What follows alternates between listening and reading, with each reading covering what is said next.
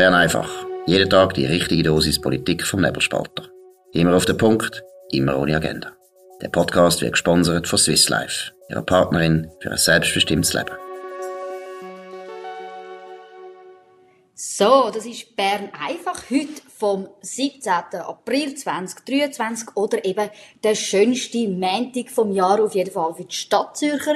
Heute ist nämlich 6 Leute, wir hier in der Redaktion in Zürich dementsprechend auch ein bisschen früher dran mit der Aufnahme, weil wir wollen natürlich nachher auch den Böck sehen.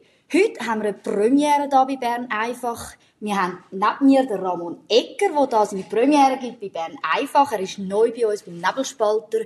Und ich glaube, die von euch, die sich für Autoartikel interessieren, ja, denen ist er nämlich sicher schon aufgefallen, auch heute Morgen, der Eröffnung mit deinem Artikel am Morgen, wo wir hatten.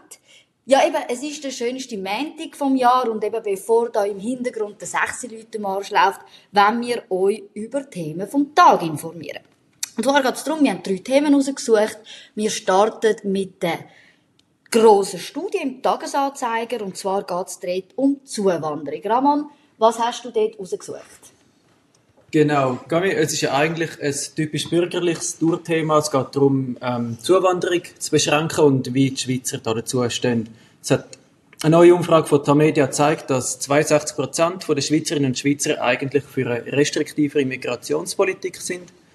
Und das ist natürlich ein Thema vor allem für die Mitteparteien und für die linken Parteien, die sich dem Thema bisher so ein bisschen verschliessen. Eben, genau. Sie sagen eigentlich fast gar nichts dazu. Genau. Ähm, Spannend ist logischerweise, dass, ähm, dass bei der rechten Partei, bei den bürgerlichen Parteien, SVP, FDP und, und auch bei der Mitte die Mehrheit dafür ist. Das ist weniger, weniger überraschend. Ähm, spannend ist vor allem, dass bei der GLP die Hälfte der Wählerinnen und Wähler auch für eine restriktivere Migrationspolitik wären. Mhm. Und auch bei der SP sind es immer noch 41 Prozent, die sagen, sie wären dafür, dass man Zuwanderung irgendwie muss kontrollieren in der Schweiz. Also doch, zuerst mal immer erstaunlich, wenn die Studien beim Tagesanzeiger kommen. Bei der NZZ, glaube ich, jetzt jetzt nicht so erstaunt. Dann wäre der Vorwurf von links gekommen, ja, die NZZ macht wieder äh, Wahlkampf. Aber eben jetzt im Tagesanzeiger doch die grosse Studie. Und klar, es ist ein Thema, das polarisiert. Wir haben eine Zuwanderung, die immer stärker zunimmt. Dann haben wir noch eine unglaublich hohe Anzahl an Asylgesuchen. Und man sieht, oder, es wird immer mehr zum Problem. Oder auf jeden Fall die negativen Erscheinungen natürlich von dieser Zuwanderung, die kann man eben irgendwann mal nicht mehr verdecken. Ich glaube, in den letzten Jahren hat vor allem Mitte links das wirklich sehr gut geschafft, dass man nicht über das Thema geredet hat. Man hat immer die SVP auch ja, ein bisschen aufs Abseitsgleis eigentlich gestellt bei dem Thema. Und ja, die SVP hat ja nur Zuwanderung. Doch in den letzten Jahren hat sich das halt einfach wirklich so verschärft, dass man keine Wahl mehr hat, oder? Dass man einfach muss einsehen, die, die Umfrage zeigt es jetzt ganz klar, die Leute bis und mit in die linken Parteien haben erkannt, dass Migration ein Problem ist. Und, das ist ja viel spannender eigentlich, sagen ganz klar, man muss sie begrenzen.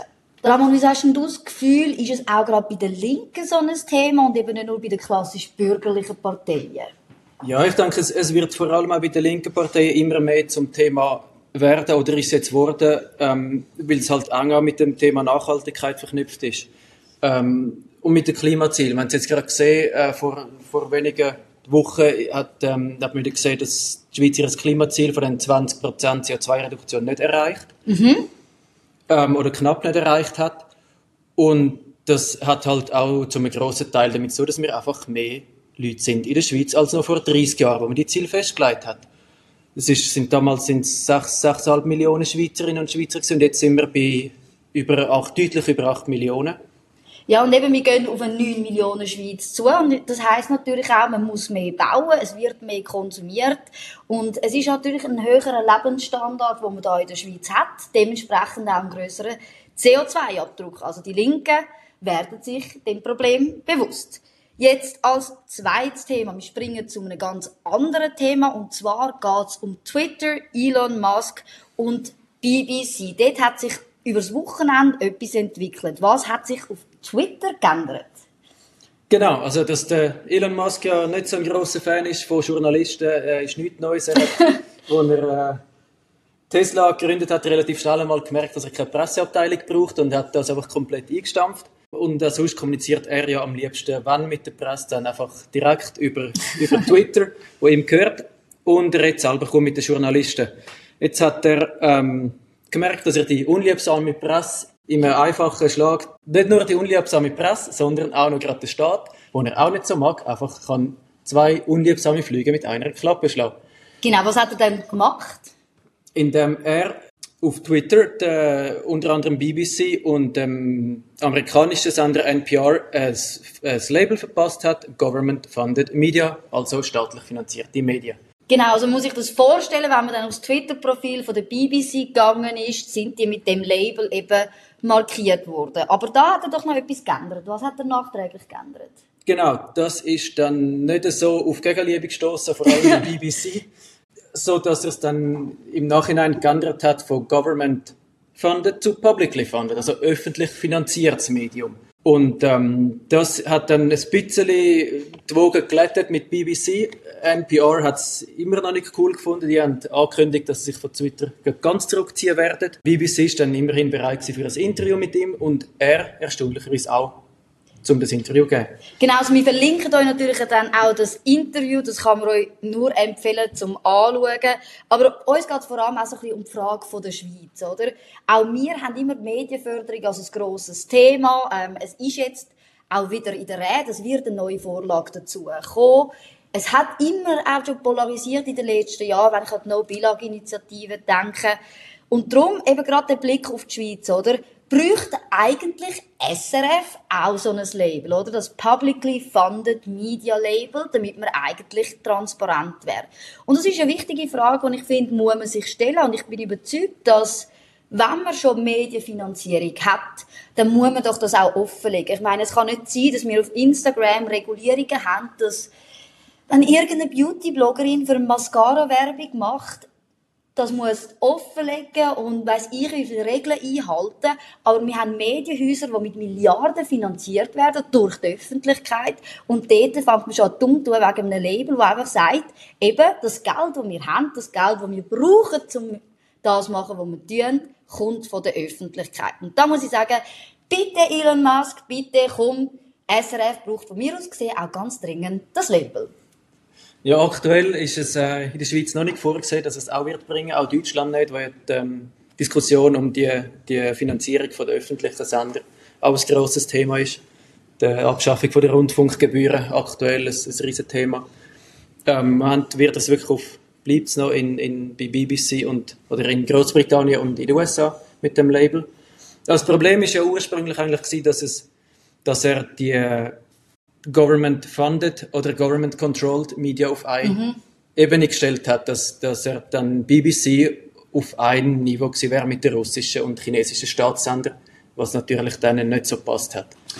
Ja, ist klar, oder? Man möchte natürlich nicht in die Kategorie gehören, aber ich habe auch immer das Gefühl, der, gerade der BBC oder auch bei der SRF, man redet nie gern darüber, dass die Gelder eben von der Öffentlichkeit kommen, oder? Dass die Leute das nicht freiwillig zahlen, sondern gezwungen sind, die Beiträge zu zahlen.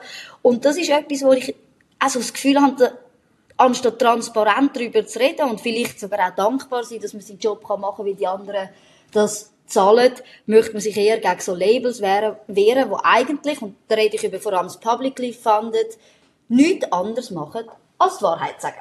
Dann würde ich sagen, bevor wir zu unserem letzten Thema kommen, und heute ist eben 16 Leute, ich weiss, nicht sicher hören das langsam nicht mehr so gern, brauchen wir einen kleinen Powernap, bevor wir weitermachen können. Der Powernap wird Ihnen präsentiert von Schlafvoll. Schlafvoll ist das Schweizer Bettenfachgeschäft mit den besten Preisen. Eine Beratung in einer der elf Schlafvoll-Filialen lohnt sich auf jeden Fall. Mehr Infos auf schlafvoll.ch.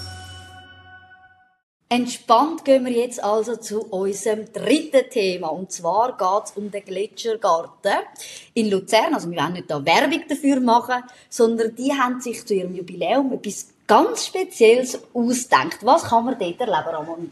Genau, also vielleicht schnell, wer es nicht kennt, der Gletschergarten in Luzern, das ist äh, das Museum, wo man etwas über die Eiszeit, über Gletscher, über Gestein kann lernen kann. Das ist ähm, ein schönes Ausflugsziel für Familie und für Kinder. Auch die Schule, oder? Jede Schulklasse war irgendwann einmal dort. Gewesen. Ah ja. Ähm, der Gletschergarten wird 150 Jahre alt und hat sich für sein Jubiläum jetzt etwas Schönes ausgedacht. Um vor allem Junge anlocken, weil die heute nicht mehr so in Museen gehen, wo sie halt dann könnten irgendwie Steine anschauen. Das ist zu langweilig für die Jungen. Was ist denn die Idee gewesen?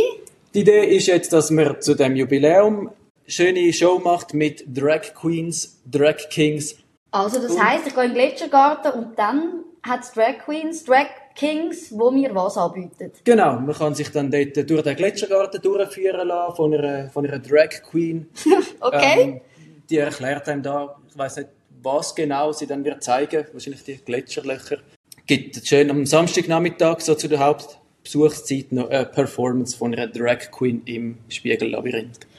Also wir können sagen, Vogue oder auf jeden Fall die, die Drag-Thematik, die ist jetzt auch in der Schweiz angekommen. Ich weiss, die Linken sagen immer gern, die Bürgerlichen sollen nicht so tun. Die sollen nicht so ein Drama machen um das Thema Vogue oder um die Drag Storytimes, die wir auch aus den USA hören. Aber wenn wir ganz ehrlich sind, müssen wir sagen, das Thema etabliert sich mittlerweile auch in der Schweiz. Schon vor, vor ein paar Monaten haben wir den Fall von der Drag Storytime in Zürich. Also, dass man wirklich eine Lesestunde hat im Tanzhaus, wo wir Drag Queens hatten. Die Kinder haben sich dort nach einem anderen Geschlecht können verkleiden. Man hat Bücher über Geschlechtsidentität dann den Kindern vorgelesen. Und hat das eigentlich sogar noch staatlich gemacht, weil die Stadt Zürich unterstützt dann das Projekt noch mit einem guten Batzen. Aber jetzt sind wir auch so weit, dass natürlich die Drag Queens auch im Gletschergarten finden. Ich muss schon ehrlich sagen, wer wer kann mir da bitte, und vielleicht Sie, liebe Zuhörer, kann mir erklären, wieso muss mir ein Mann in Frauenkleider, in High Heels wahrscheinlich, im Gletschergarten etwas über die Geschichte der Gletscher in der Schweiz erklären. Inwiefern ist die Person qualifiziert dafür? Ich frage mich schon. Und das ist das, was mich eben stört. Wenn man doch sagt, man möchte junge Leute in den Gletschergarten bringen, müssen wir doch sagen, hey, was können wir machen? Und ich bin überzeugt, es gibt ganz, ganz viele junge Forscher und Forscherinnen, die in dem Thema aktiv sind, wo man könnte reinstellen, wo das sicher auch gratis machen, wo könnten Vorbilder sein und zeigen, wie wichtig es ist, wenn man in die Forschung geht, sich in dem Thema engagiert und wie spannend das auch kann sein in dieser Forschung. Aber nein, mir hat lieber die Idee, zum junge Leute anziehen, Männer in Frauenkostümen aufzustellen. Wie siehst es du? Ja, ich glaube, dem Ganzen liegt wie so ein die falsche Annahme zugrunde, dass alle Jungen auf, äh, auf dieser Vogue-Linie und auf Transgender stehen. Ja, total. Klar, die Jungen sind vielleicht dadurch ein bisschen weniger konservativ, sind auch offener gegenüber all diesen Themen. Aber das heißt ja noch lange nicht, dass, dass jeder Junge überall konstant muss mit, mit Drag Queens und Transgender-Themen beschallt will werden. Ja, es ist wirklich eben ein, ein Beschallen und du hast das eigentlich sehr spannend rausgesucht, oder? Es ist eigentlich in dem Gletschergarten geht es ja darum, es ist ein Ausflugsziel für Familien mit Kindern, es ist ein Ausflugsziel auch für Schulklassen und eben es geht um Wissenschaft, es geht um Geschichte von der Schweiz und jetzt setzt man eben die Preise Vogue eigentlich dazu und hat das Gefühl, das ist ein Erfolgsrezept, um junge Leute erreichen. Dabei haben wir ein anderes Beispiel, das du rausgesucht hast, das eben genau zeigt, dass das Vogue-Marketing auch ganz, ganz schlimm mit Hosen kann gehen. Erzähl uns mehr zu dem Beispiel. Also Beispiel gibt es ja genug dazu. Ähm, das Neueste, oder was jetzt gerade so ein bisschen das Aktuellste war, ist ähm, Bud Light, gewesen, Budweiser. Das Bier aus den USA, das haben sicher die meisten mitbekommen, ähm, hat als Marketing-Gag, haben sie das Gefühl gehabt, zum, zum die Jungen erreichen, weil die jetzt wenig Bier trinken müssten sie jetzt Werbung machen mit einer grossen Transgender-Aktivistin. Mhm. Und eben, was hat man gemacht? Ich hab, wenn ich das richtig gesehen habe, man hat dann das Gesicht von der Transaktivistin aufs Bier draufgedruckt und die Freude ist eben nicht so groß gewesen. Was ist passiert?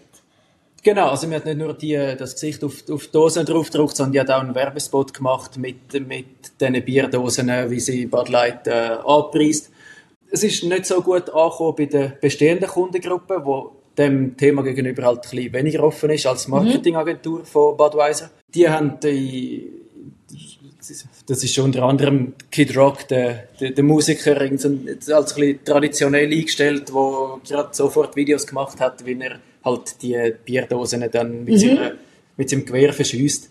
Aber auch Konsumenten haben es nicht gut gefunden. Genau, aber es ist natürlich nicht nur das, sondern auch Konsumenten haben es gar nicht gut gefunden, auch der Aktienmarkt hat es nicht gut gefunden. Also die Inhaberfirma Anhäuser Busch, die haben innerhalb von wenigen Tagen 6 Milliarden, zwischen 3 und 6 Milliarden, die Schätzungen gehen ein bisschen auseinander, äh, Marktwert verloren.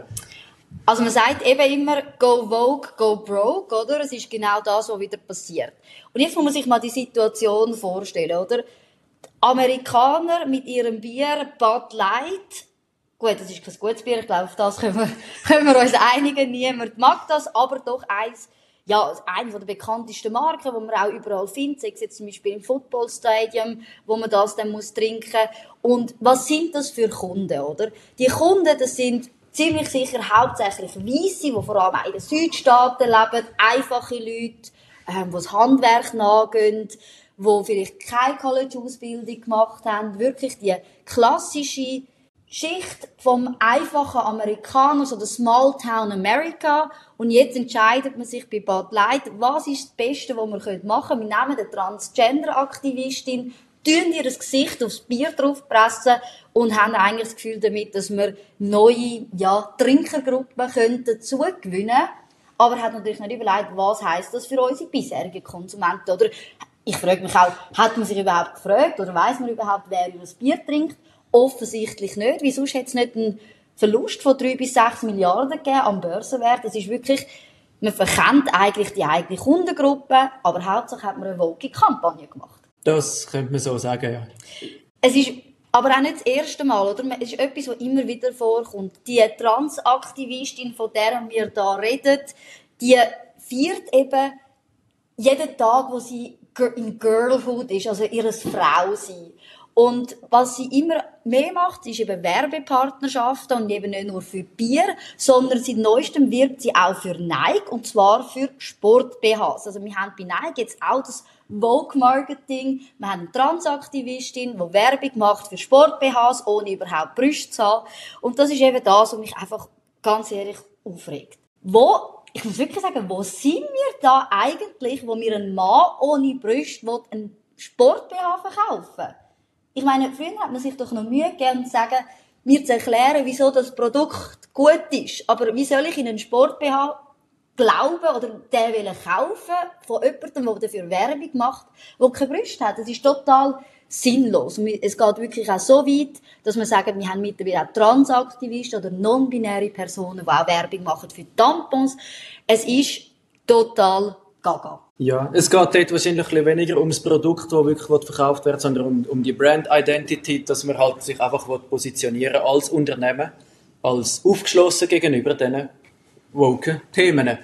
Ich sehe das ja auch immer wieder beim Juni ist ja der typische Pride Month, das mhm. heißt, ähm, wo, wo wir einen Monat lang ursprünglich mal die Gleichstellung von Homosexuellen hat wollen, ja, und jetzt? darauf aufmerksam machen. Inzwischen ist es einfach eine Marketing-Show von allen grossen Firmen, die dann ihre Logos auf Regenbogen ändern. Genau, also es ist wirklich das äh, Virtual Signaling, das man da bei den Firmen betreibt. Wir bleiben da bei Schweizer Bier ohne Transaktivisten drauf.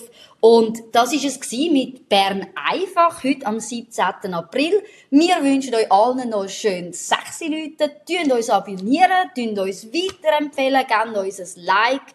Und eben, es muss sich niemand schämen, dass er nicht links ist. Das ist es mit Bern einfach. Bis zum nächsten Mal. Das war Bern einfach, immer auf den Punkt, immer ohne Agenda. Gesponsert von Swiss Life, ihrer Partnerin für ein selbstbestimmtes Leben.